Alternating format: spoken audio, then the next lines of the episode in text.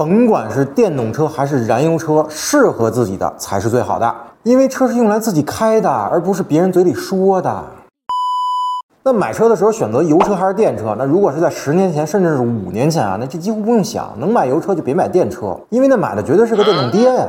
但是站在二零二三年这个时间节点上，那这个问题呢，就真的值得思考一下了。前提是非限购地区啊，要是只能买电动车的地区，那这事儿就没有讨论必要了。OK，咱们先说电动车的优点啊，第一呢，用车成本低；第二，冬暖夏凉；第三呢，动力强，加速快。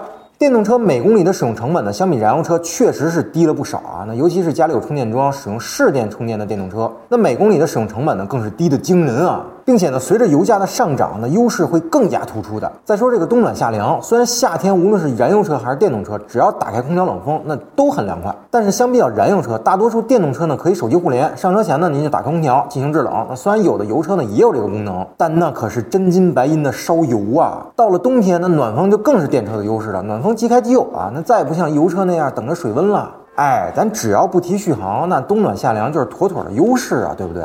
那动力强这块就不用说了吧，懂的都懂啊，电车一脚快啊，对吧？开起来那是非常的爽。好，那咱们说这个电车的缺点啊，那首当其冲呢肯定是续航问题了。那另一方面呢是充电时长的问题。就目前的电车而言啊，冬天开暖风和不开暖风，续航能力那差老鼻子了。而充电时间长也是个大问题，您没法说走就走啊，对吧？那如果续航不到一百公里了，您就说您开着这车的时候慌不慌吧？所以，如果您家里能装充电桩，那并且城市代步的用途呢远远大于跑长途，那电车绝对是首选了。哎，那可能您又说了，那现在电网这么发达，我去哪儿都有充电桩啊？您说的没错，但是充电时间您耗得起吗？那即使快充再快啊，能跟加油的速度比吗？所以，经常跑个长途的车主，电动车一定别是首选。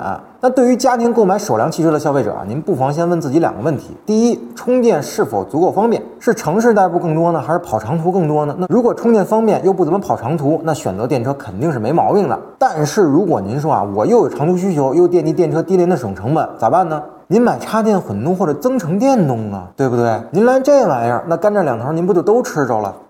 有点道理。那如果是您要买家庭的第二辆或者第三辆车，那么就全凭您个人意愿了，只要适合自己就好。OK，那本期节目呢，咱们先聊到这儿。同意呢，您点个赞；不同意呢，评论区里咱们继续讨论。